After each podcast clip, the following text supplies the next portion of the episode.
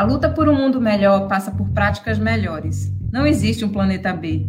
A urgência na adoção de novas práticas para um futuro e presente possível para o bem viver no planeta passa por um esforço coletivo na adoção de novos hábitos. Eu sou Daiane Dutra, ativista, mobilizadora de pessoas e recursos por um mundo melhor. E esse é o Reprogramando a Rota, podcast que irá conversar com você sobre os problemas coletivos enfrentados pela humanidade e algumas soluções simples e possíveis para uma nova forma de habitar o mundo. A cada episódio receberemos convidados e convidadas especiais para esse papo. Olá, estamos no quarto episódio do nosso podcast com um tema que eu gosto muito. Eu posto muito sobre esse tema porque, para mim, faz muito sentido repensarmos o papel da moda na nossa sociedade. O mercado da moda movimenta trilhões de dólares no mundo a cada ano. Apesar de alavancar a economia, é uma das que mais polui.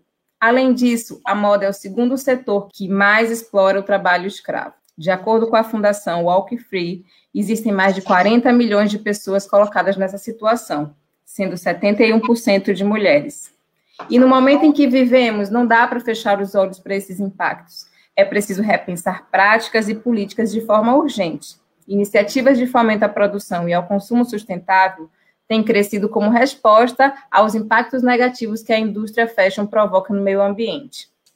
E para falar mais sobre esse assunto, eu convidei duas ativistas que tocam na prática esse conceito.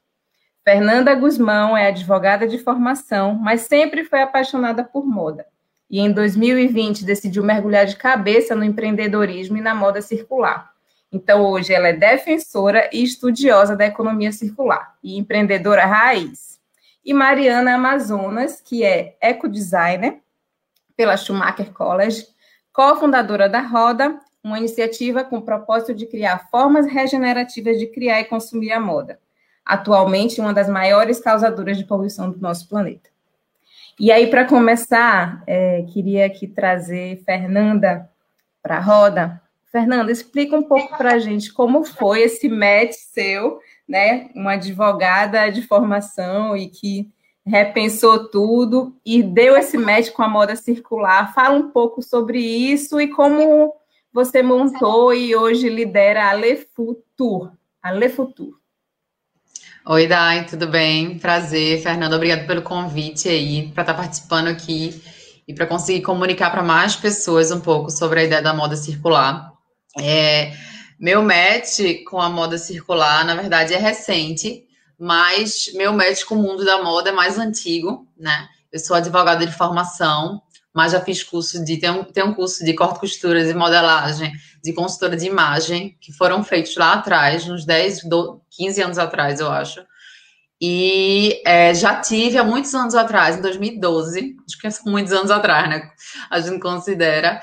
Eu tive um brechó também, que durou 10 meses, foi super sucesso na época. Eu, na época, estava me formando em direito, então terminou que uma amiga minha, que era minha sócia também, viajou para Brighton, foi morar fora, e a gente terminou dando por fim ali, e a vida continuou. Cinco anos atrás, eu entrei nas lojas Renner, né, que é a maior varejista de moda fast fashion. Então, foi quando começou a minha vida profissional dentro da moda, quando eu comecei a entender como funcionava a cadeia de moda, a cadeia produtiva. Eu morei nove meses em Porto Alegre, onde tudo acontece né, na empresa, e conheci vários fornecedores, conheci vários processos do produto até ele chegar dentro da loja. E depois eu vivi essa realidade durante três anos como gerente de loja. Então, ali eu tinha acesso a estoques enormes, a um consumo enorme. E um, é um paraíso, né? Assim, para quem nunca tinha trabalhado numa empresa muito grande, para mim foi um paraíso conseguir entender como tudo aquilo funcionava. Mas aí chegou um momento na minha carreira, eu sempre fui muito movida a paixões, e chegou um momento que eu estava lá dentro, me sentindo uma pessoa muito operacional e sem saber o porquê eu estava fazendo aquilo. E aí eu me mantive lá em virtude de questões financeiras, porque eu precisava me planejar e não sabia para onde eu ia ainda foi quando, um ano atrás, em meados de março ali, é, minha vida era só operação, operação, acordar, dormir, trabalhar. Chegou a pandemia e deu a oportunidade de eu ficar em home office, porque os shopping centers fecharam. Pela primeira vez, um acontecimento inédito, eles fecharam. Né? Normalmente, eles só fecham duas vezes durante o ano, nem feriado, mas assim, fazia parte da minha vida. eu consegui ficar em home office e a empresa, para se reinventar, começou a fazer algumas atividades internas com os gerentes. Eu fiquei responsável por falar sobre moda e sustentabilidade. E aí foi quando eu apresentei um trabalho sobre consumo consciente, construí uma cartilha de 10 passos do consumo consciente. E quando eu estava preparando essa cartilha, foi para mim foi o gatilho. O gatilho é uma palavra que está na moda hoje, mas foi o gatilho para minha paixão acender novamente ali e eu fazer essa transição. Eu, é, quando eu estava pesquisando, eu encontrei frases como, dados, né, como, atualmente o consumo do mundo é 75% maior do que a capacidade da renovação do planeta Terra. E outra também que eu encontrei, outra, outra dado que eu encontrei da Fundação Ellen MacArthur, foi 75% das roupas descartadas são incineradas ou jogadas em aterros. Então, isso tudo me fez é, reviver um pouco a questão do brechó, que lá atrás eu tinha um propósito diferente, que era mais de fazer circular o que eu já tinha no armário, e agora a chave mudou, porque eu estava em busca desse propósito profissional e ele apareceu naquele momento. Não teve outro. A partir dali, eu é, reativou a ideia do brechó. Para mim era uma coisa que era viável financeiramente também, porque eu não precisava investir muito, já que eu trabalho com estoque consignado o estoque consignado e circular é um dos pilares também da Lei Futur, porque eu acredito que quando a gente fica com o estoque muito parado, a gente termina tendo que fazer liquidação, promoção, que eu não concordo muito com essa prática, porque termina sendo um incentivo ao consumo impulsivo. Então, tudo começou a fazer sentido. Então, eu comecei, a, desde ali do dia, eu acho mais ou menos dia finalzinho de março, eu comecei a estruturar o Lei Futur, comecei a planejar tudo que eu queria fazer. E dia 11 de maio eu comecei com o Instagram da marca. Eu fiz um ano agora. Mas aí uma coisa que eu acho muito boa, é, a gente, eu, eu dar ênfase aqui é o seguinte: eu não queria ser só um brechó. Eu não queria botar peças para vender. Eu queria ser muito mais que um brechó. Eu queria formar uma comunidade de consumo consciente e de moda circular. Como? Trazendo informação para as pessoas para elas entenderem quais são os impactos negativos que a moda está causando e por que elas devem consumir brechó. Então, eu comecei o Instagram só trazendo informação, só trazendo informação para as pessoas dizerem, poxa, o que é isso? Começaram a olhar ali quantos litros de água são utilizados para usar naquela camisa, é, quais são os impactos que tem de a gente extrair recursos naturais depois jogar eles no lixo. Enfim, comecei a trazer informações e aí nasceu o Le Futur. Depois de dois meses alimentando o Instagram com informação, eu pedi demissão e comecei a atuar mais na parte de vendas, que seria essencial para me manter como empreendedora dali para frente, né? E assim nasce o Le Futur, em plena pandemia, dia, dia 11 de maio ali, em pleno ápice da pandemia lockdown. Interessante como muita gente mudou, né, a partir da pandemia e faz muito sentido, porque é, foi e vem sendo um momento de realmente a gente repensar essa nossa presença no mundo. É, eu mesma, durante a pandemia, exercitei muito a prática de consumir de pequenos empreendedores, né, pequenas empreendedoras, e assim, de comprar o queijo de uma fornecedora indicada por um amigo, né, os cogumelos de uma empreendedora é, que comercializa na feira agroecológica do meu bairro. A minha feira já vem de uma cooperativa que eu faço parte e assim por diante. É, eu acho que a pandemia é, também é, vem né, esse alerta da moda, é, das roupas que a gente não precisa muito. O home office expôs isso muito forte para mim e acho que para muita gente também, não sei para vocês. Eu me desfiz de várias roupas, né? Tive a oportunidade de organizar junto com a galera massa um bazar para uma campanha e realmente é, nesse momento me sinto muito engajada em fazer sentido isso tudo que a gente passou e que a gente está passando. E eu acho que a moda, né, essa moda circular, é uma prática que entrou na minha vida e que eu acho que não sai mais. Agora deixa eu trazer aqui Mari, Mari Amazonas, é, para ela contar um pouco sobre essa iniciativa, a Roda. Mari, como foi que surgiu essa ideia? Como foi que você passou a atuar nessa causa? Conta a tua história. Massa. Primeiro, muito, muito obrigada né, pelo convite, por estar aqui com vocês, Daiane e Fernanda, que tanto me inspiram realmente é, é muito bom e muito sincrônico encontrar esse movimento tão similar da Fernanda, né? Porque coincide bastante do ponto de vista de timing. É, e também por caminhos diferentes, mas com motivações muito, muito, simil, muito similares. É, a minha história também, eu não sou advogada, mas minha sócia e cofundadora da Roda Manu é, não é? Eu sou, na verdade, administradora, trabalhava com marketing, é, procurando vender o máximo possível, não é? Essa era, a, esse foi o começo da minha carreira. É, e apesar de gostar muito do trabalho, né, de ter trabalhado em, em lugares interessantes, é, meu último lugar no mundo corporativo foi na Natura, onde eu tive a oportunidade também de começar a trabalhar e estimular e me envolver com a área socioambiental. Né? Claro que já era alguma coisa que, é, uma sementinha que já existia dentro de mim, e ali eu tive a oportunidade de me conectar com isso é, mais fortemente, me envolver mais e mais e perceber que era com esse tipo de coisa que eu queria é, trabalhar e dedicar meu tempo, minha energia, enfim. Daí me lancei nessa história, é, fiz vários projetos muito relacionados à água, né? Foi o tema que desde o começo me chamou. É, tratamentos de rios com soluções baseadas na natureza foi um tema que eu investi bastante e até hoje trabalho com isso, né? Em outra frente. E em algum momento eu percebi que, pela minha história profissional, eu queria me formar melhor, né? Eu queria saber mais do que eu estava falando, eu precisava entender mais sobre isso e principalmente entender qual era o contexto global, porque é, eu me sentia ainda muito perdida nessa complexidade ambiental, não é? É, é uma problemática que parece tão gigante às vezes e que a gente não sabe muito bem como lidar, não é? Tudo parece certo e tudo parece errado e tudo parece pouco, né, diante do, do problema que existe.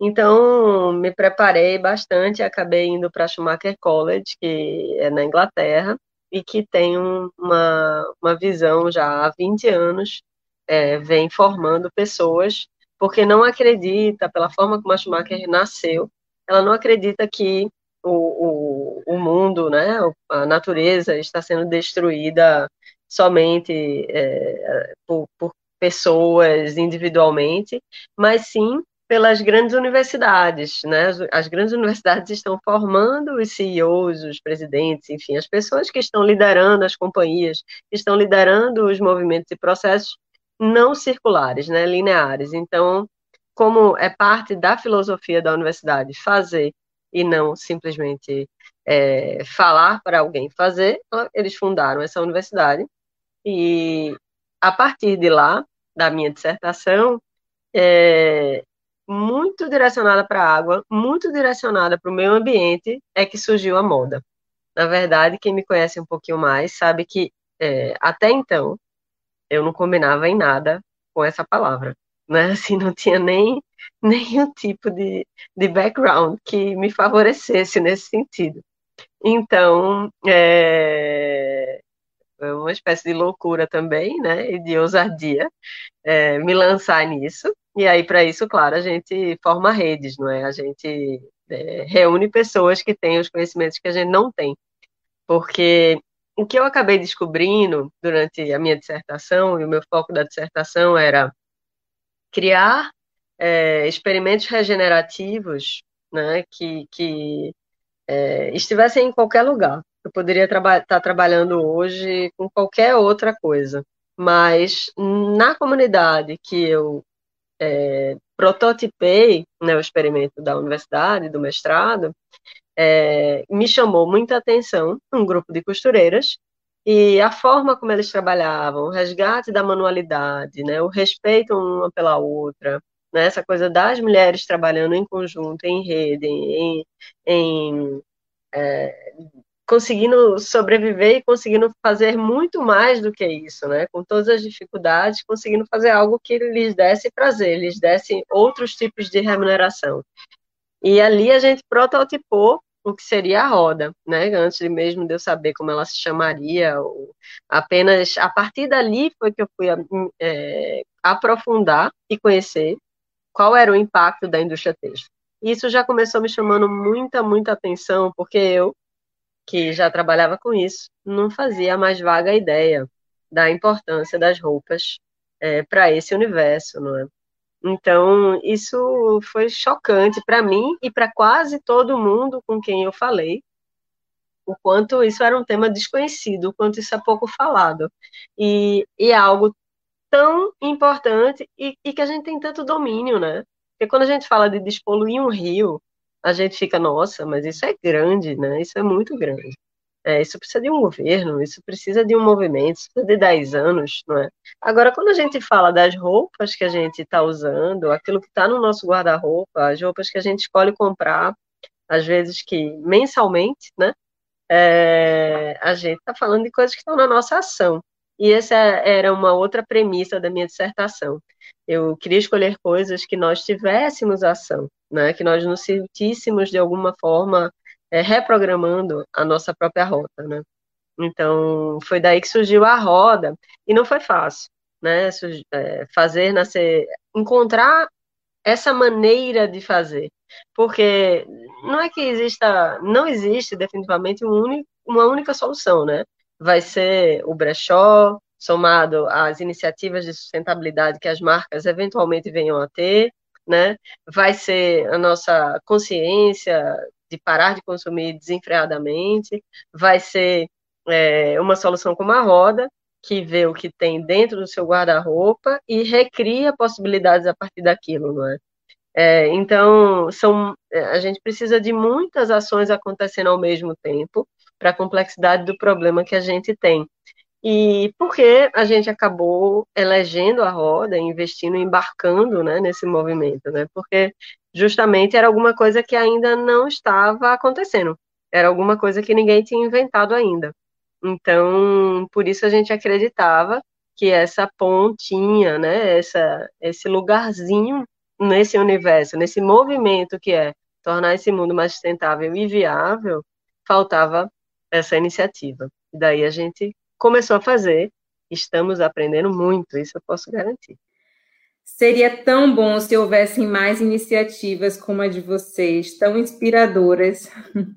Minha impressão é que vocês estão num fluxo é, que vai pressionar para que haja muitas mudanças e uma mudança na lógica mesmo desse consumo. É, recentemente eu li o relatório Fios da Moda, do Modifica, que é um site maravilhoso, em que elas analisaram a contribuição das três principais matérias-primas têxteis, o algodão, celulose e poliéster, e aí com uma conexão é, para a crise climática. E é bem interessante, porque elas também apontam caminhos alternativos para que a indústria possa colaborar para o cumprimento da diminuição de tanto de emissão de gases de efeito estufa, quanto é, amenizar os efeitos da crise climática. E esse é um debate que já está na mesa, né? As consumidoras estão pensando sobre isso, estão pensando a valer. Empresas que já trabalham com a moda, realmente nesse momento, é, nesse fluxo, né, que eu falei, vão precisar repensar seu negócio e o próprio Estado vai precisar fomentar políticas e leis de incentivo para viabilizar o modelo de produção circular para a moda. Vocês concordam com isso? Mari falou aí, né, de muitas ações juntas para resolver a, a, complexidade do problema. É, aí eu trago algumas reflexões. A primeira é quando a gente fala de brechó, é, eu vejo hoje em dia eu vejo muito brechó, muita é, muita marca pequena e na internet de second hand, de brechó, que, é, mas eu acho que as pessoas também têm que começar a entender que não é só o brechó vai fazer diferença. A marca tem que olhar para dentro também. Como é que são meus processos? Qual é a embalagem que eu uso? Enfim, então o problema é muito mais complexo ainda. Não é só porque a gente tem um brechó que a gente está tendo um negócio consciente, que a gente atua num consumo consciente. Eu acho que as estratégias que a gente usa dentro do brechó, tanto de marketing como de venda, de tudo, engloba um pouco disso também. Eu acho que as pessoas têm que começar a pensar nisso para a gente mudar mais de uma forma mais estrutural. Outra coisa é que essa mudança é um desafio e tem que ser sistêmica. São, eu acredito que são três pontos ali que Mari também falou agora, então eu acho que bate muito e a ideia termina sendo muito similar na forma de pensar, que é a mudança no, a desafio na mudança do comportamento do consumidor, que ele tem que parar para identificar o que é que ele está consumindo, por que ele está consumindo, de onde ele está consumindo, começar a se perguntar isso para começar a mudar o hábito de consumo que ele tem então, é essa mudança de hábito que a gente começa a chamar de ser consciente, né? O consumo consciente, eu acho que ele vem da mudança de hábito e a gente começar a identificar, né, por que a gente está mudando esse hábito de consumo. A mudança das marcas, que tem que começar a olhar para dentro. Por que eu não faço logística reversa do meu produto? As embalagens que eu estou usando são de plásticos, por quê? Quais são as alternativas que eu tenho de colaboração que eu poderia fazer é, aqui no Le Futur a gente faz as sacolinhas de tecido que são doados pela Divana Estofado, que é uma marca que faz sofá. Então, esses tecidos ela jogava fora, elas me dão agora, fazem a doação para o Le Futur e a gente faz as sacolinhas. Então, imagina dentro de uma cidade onde tem várias empresas de diversos materiais trabalhando em conjunto. Então, fica mais uma, uma ideia aí que tem que estar tá, estar tá dentro dessa, dessa questão das marcas. E em terceiro ponto, esse incentivo do governo estadual, né? Porque a gente está trabalhando em aumentar a vida útil de capital natural que já está girando. Então, a gente já está fazendo, dando um passo ali muito maior do que outras marcas. Então, a gente precisa desse incentivo para poder ter mais força e começar a ganhar mais volume dentro, né, da comunidade, da sociedade ali como um todo. Perfeito. Mari, é, foi muito bacana, né? Acho que tem alguns paradigmas e visões de mundo que a gente precisa refazer, né? A gente precisa é, compreender, é, ampliar, talvez, né? Que é essa, a gente, se a gente continuar em competição, não é? é e não em colaboração, porque só, só é possível ter economia circular se há colaboração, né, se há um entendimento de uma formação de cadeia onde um alimenta o outro, é, e se a gente ficar pensando o tempo inteiro que não, ele, eu tenho que guardar esse segredo ou guardar essa informação, não é? é ou guardar essa matéria-prima porque de repente eu posso usar aqui de outra forma, mas aí você nunca usa porque não faz parte do seu negócio principal ou você não tem as expertises necessárias, né? Então é, são delicadezas que, que a semente está na forma como a gente enxerga o mundo. Né? A gente, de certa forma, nós somos é, é, remédios é, para sintomas que estão colocados de uma, de, uma, de uma estrutura social que não nos favorece, né? que favorece a destruição, que favorece a competição, e são paradigmas gerados lá desde a época de Darwin, né? Quando alguém leu Darwin, disse que a competição é que fazia a gente evoluir, e na verdade não é verdade. Né? Assim, a releitura de Darwin diz que ele não disse isso. Ele disse que é justamente a cooperação que vai fazer com que a gente evolua, não é? Nesse caso, vai fazer com que a gente sobreviva.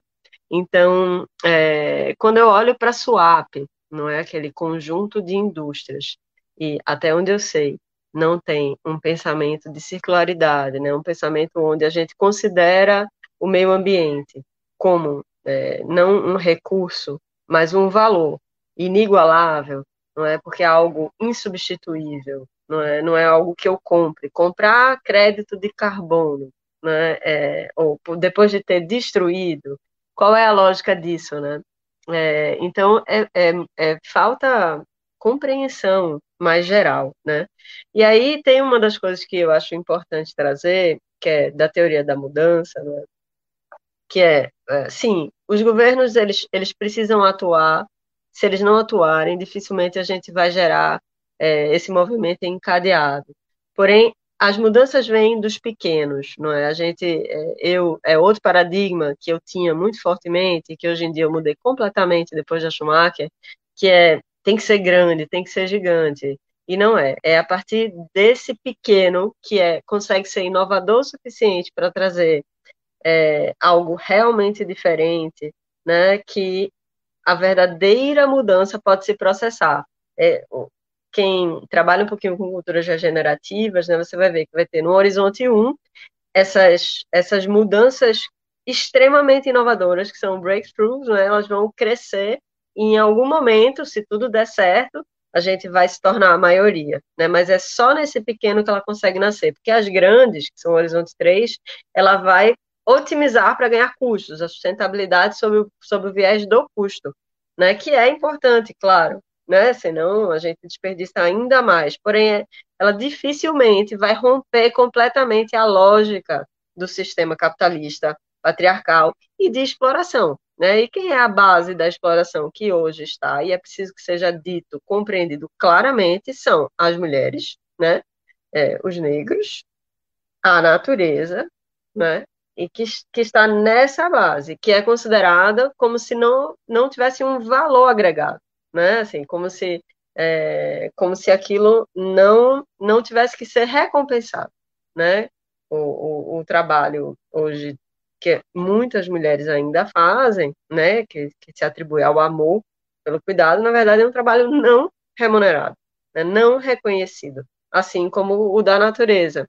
Então, assim, a gente poderia se estender muito aqui falando dessa, dessa desconexão mas é, acredito que visão de mundo, eu e, e, os defensores e criadores do que é hoje a economia regenerativa, é, é, a visão de mundo precisa mudar primeiro, né? Porque se a gente não muda essa visão de mundo, essa consciência, a gente continua atuando baseado em paradigmas é, que vão nos levar a abismos, não é? Que vão nos levar à linearidade das coisas quando a linearidade não existe, né? Basta Sim. observar no nosso entorno.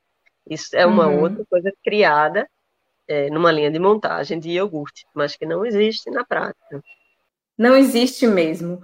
A linearidade, inclusive, limita muito as nossas possibilidades, né? Ao mesmo tempo que é, alimenta um sistema que é extremamente excludente e injusto. É, bom, esse é um tema que tem muito material, para quem quiser ler, se aprofundar. É, queria saber se vocês têm dicas para quem está nos ouvindo que possa reprogramar a rota. Nanda. Então, Dai, é, eu acho que tem três passos básicos que a gente pode fazer no dia a dia com pequenas coisas, que é ter consciência do nosso ato de consumo e como ele impacta, e até onde ele impacta, se informar mais, tentar se informar mais e questionar mais e ser mais atuante. Questionar mais as marcas, consumir das marcas que você sabe de onde veio esse processo. Isso tanto fortalece a ideia da economia circular, como fortalece esse consumo mais local. Eu penso muito em consumo local e nas parcerias. A roda virou, assim, um super parceiro para mim, porque eu amava a ideia do upcycling, mas para mim seria outro braço, outra forma de negócio e aí agora eu mando tudo para elas assim, que eu acho que pode acontecer o upcycling. Então, pensar nessa colaboração. Então, as pessoas, cada indivíduo, quando a Mari falou ali, a mudancinha às vezes é, vem do, do pequeno também. E acredito que a partir do momento que a gente questiona, que a gente se informa e que a gente fica, se torna mais consciente, a gente consegue fazer a mudança. E aí deixo duas indicações. Tem um documentário ótimo, Pega-se Facção, para você entender um pouco o mundo das costureiras ali. Aqui de Caruaru, do nosso lado, nosso vizinho, vale a pena, é bem curtinho e você consegue entender um pouco dessa realidade.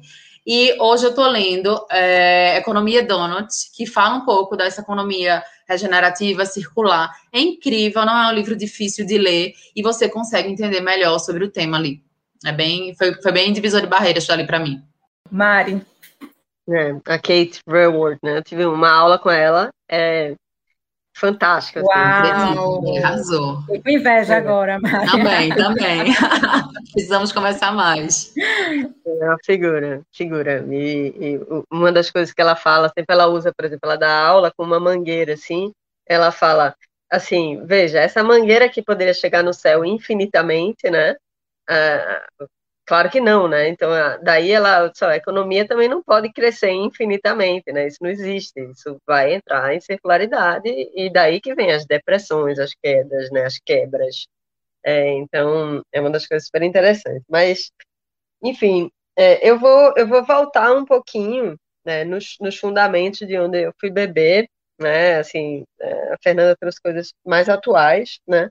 Mas eu acho que é, eu acho que para ponto de partida é fundamental você, você ver The True Cost, É, ele não está gratuito, mas é bem barato, dá, dá para comprar. E eu tenho o site também para quem quiser ler, mas é um, é um filme, um documentário que tem questionamentos, mas ele é matador, assim, ele deixa bem claro, né?